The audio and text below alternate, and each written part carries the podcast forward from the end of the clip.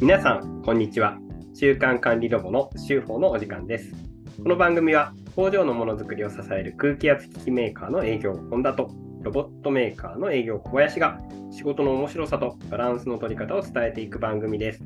昭和と平成の狭間で生きてきた我々2人が令和の時代を迎え、日々の出来事で感じた部分を切り取って、いろんな方向から物事を捉える努力をしてみます。ということで、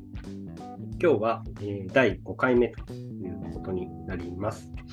はい今回はですね、えっ、と、まあ、価格シリーズは、えっ、と、価格のですね、値引きの対応は、まあ、前回で終わったんですけど、今回からは見積もり依頼ですね。まあ、見積もり対応とか、見積もり依頼に対する内容でお話をしていきたいと思います。はい。見積もり大好き。はい。い いつもありがとうございます。その決まりの。はい。こちらこそありがとうございます。で、えっと、まず今回は見積もり依頼の中でも、本当入り口ですね。一丁目一番地ですね。見積もり依頼のまあ分類について我々がなんとなく考えていることを、えー共有していきます。はい、えーそれでは本編スタート。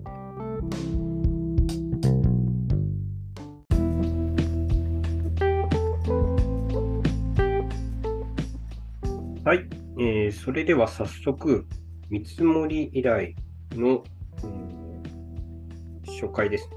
見積もり依頼の分類についてというテーマでお話をしていきたいと思います。まあ見積もり依頼というと、まあ、我々はあのメーカーの営業になるので、えーまあ、我々の先にいきなりお客様がいるというケースよりは、え先にですね、代理店さんだったり、え商社さんがいて、で、その先にこうユーザーさんがいるというような、えケースが多いのかなというふうに思っています。この中でも、まあ、ユーザーさんの軸だったりとか、あとは代理店さんの軸、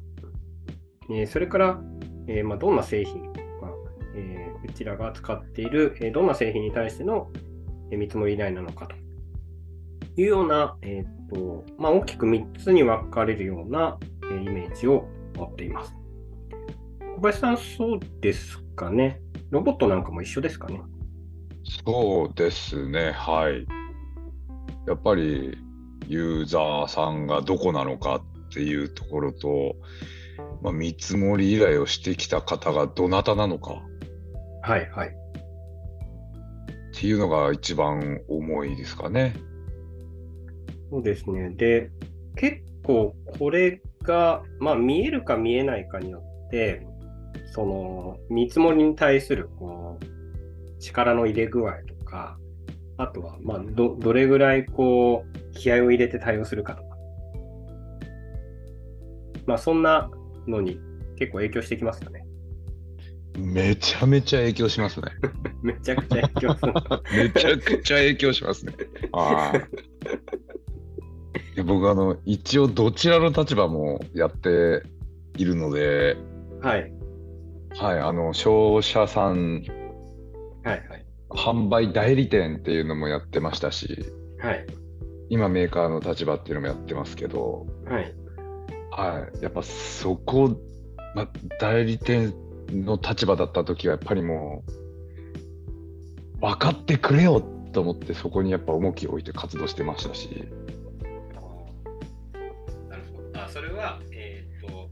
代理店の立場で小林さんが仕事してた時に、メーカーさんに分かってくれよっていう。あそうですね、はい、メーカなるほどーさんに、俺ここまでやってきたよえなるほど。それっていうのは、えっ、と、なんだろう。じゃあ、特にその代理店さんの立場で今ちょっと一旦話をしていくとすると、えっ、と、特にどんなことに注意をしてたんですか？そうですね、やっぱ一番はそのメーカー代行業っていうのがどんな仕事かっていうのをやっぱ思っていたので、はい。いかにメーカーの人が動かないでも、あのメーカーの人が満足してもらえる仕事ができるか。あーはい。あのメーカーの代わりに仕事をするっていうよりは、はい。メーカーの代わりに仕事をするのは当たり前であって、はい。メーカーの人が、あの、極端な話、気持ちよくなる。あ、もうこれ以上、もう十分です。はいはいはいはい。出る必要な情報だったり、はい。価格だったり、はい。納期だったり、その辺のところが全部満たされる状態をいかに作るかっていうのを思ってたんで、あーなるほど。確かに、えっと、そのお客さんがまずどこですよっていうのが一つこう情報として見えていて、で、そのお客さんの中でも、えどんなテーマですよ、その将来性があるのかとか、リピート、継続的に注文がもらえる案件なのか？っていうことと、あとはいつまでにどれぐらいの金額で？とか、そういう情報っていうのがもう全部こうまとまって出てきてくれると、まあ僕らからすると確かにこう、ああとはもうお好きに調理してくださいってこう渡されてるような感じなんで、すごく楽は楽ですよね。そうですね。その上で、えっ、と、はい僕、取り分これだけ欲しいんで、この値段にしてくださいみたいな。うんうん。なで、いつもそこで、そんなにかよって文句言われながら、いや、じゃあご自分でどうぞみたいな。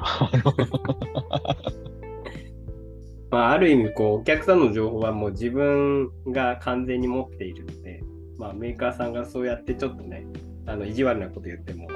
まあ、ちょっと強気に出れるというかそうですね。確かにそうですねその辺の情報をしっかり持ってきているその販売会社さん代理店さんとかって強いですしでそれがなんだろう時々こう逆転しちゃってるケースってあるじゃないですか。ありますね。はい。要は我々メーカーの方がお客さんのこう情報だったりとか、まあ、場合によってはもう価格の情報まで持ってて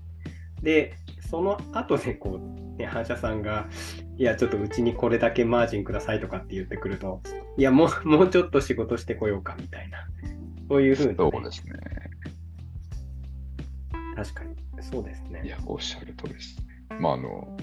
極端な話、なんかメーカーの立場になって、今度逆を考えると、うんそういう、まあ、方に対して思うのは、えっ、と、例えばですけど、その方がまだね、若手で、はいはい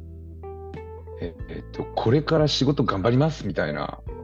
あーめっちゃ応援したい子あ、そうですね。はいはいはい、そうです、そうです、そうです、そうです。いるっていう、だった場合は、もう、あのーいや、とりあえず今はもう俺やるから。はいただ、1年後、2年後、3年後って、こう、関係を続けていく中で、うん。どこかでは俺の代わりにこの仕事やってねって、うんうんうんうん。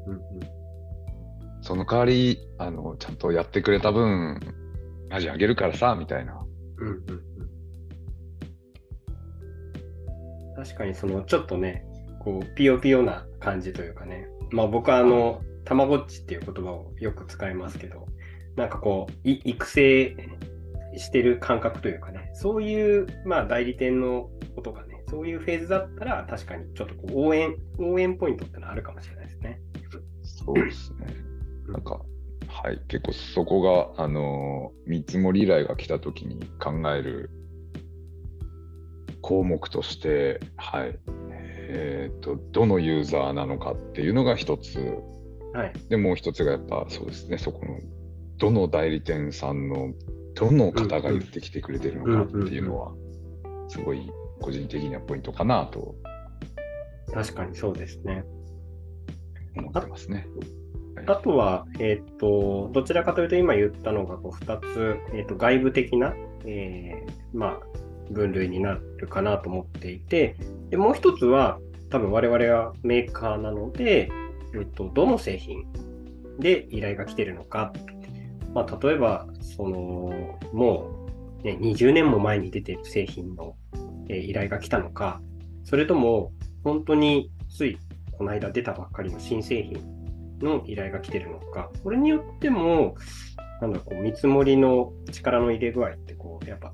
差が出てくるというか、まあ、実際にやっぱ売っていきたい製品なのかそうじゃないのかっていうのもポイントにはなってくるかなと。だから私は、えーと、さっき言ったユーザーさん、どんなユーザーさんから来てるのか、代理店さんから来てるのかに加えて、何の製品が来てるのか、これも結構重要なポイントになりますよね、多分ね。ああ、なりますね。はい、うん、おっしゃる通りです。そうですね。なので、えー、っと、まあ、我々が一番最初見積もり依頼を受けたときには、えー、この3つを、えー、必ず意識して、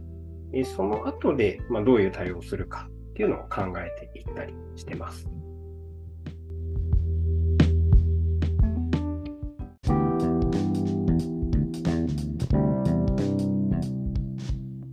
えー、本日もありがとうございました。やっぱ見積もりの、はい、えっと、ありがとうございます。えっと、見積もり依頼の、まあ、分類っていうことを今日はお話ししてきました。まあ、えー、ユーザー軸と代理店軸と製品軸と。まあ、これが一番最初の、えーと、とっかかりで、まあ、僕らが見極めるポイントになってきます。で、えー、次回、来週はですね、えー、さらに、えー、と深く入っていくためにですね、見積もり依頼があったときに、これだけは必ず、まあ、押さえておきたいなというものが、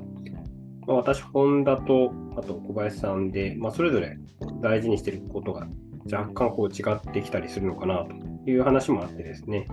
次回は見積もり依頼があったときに、ここは必ず聞こうというポイントでお話をしていきたいと思います。はい。はい、えー、それでは、えー、以上、今週の手法でした。また来週頑張って書きます。はい。よろしくお願いします。それじゃあね。ありがとうございました。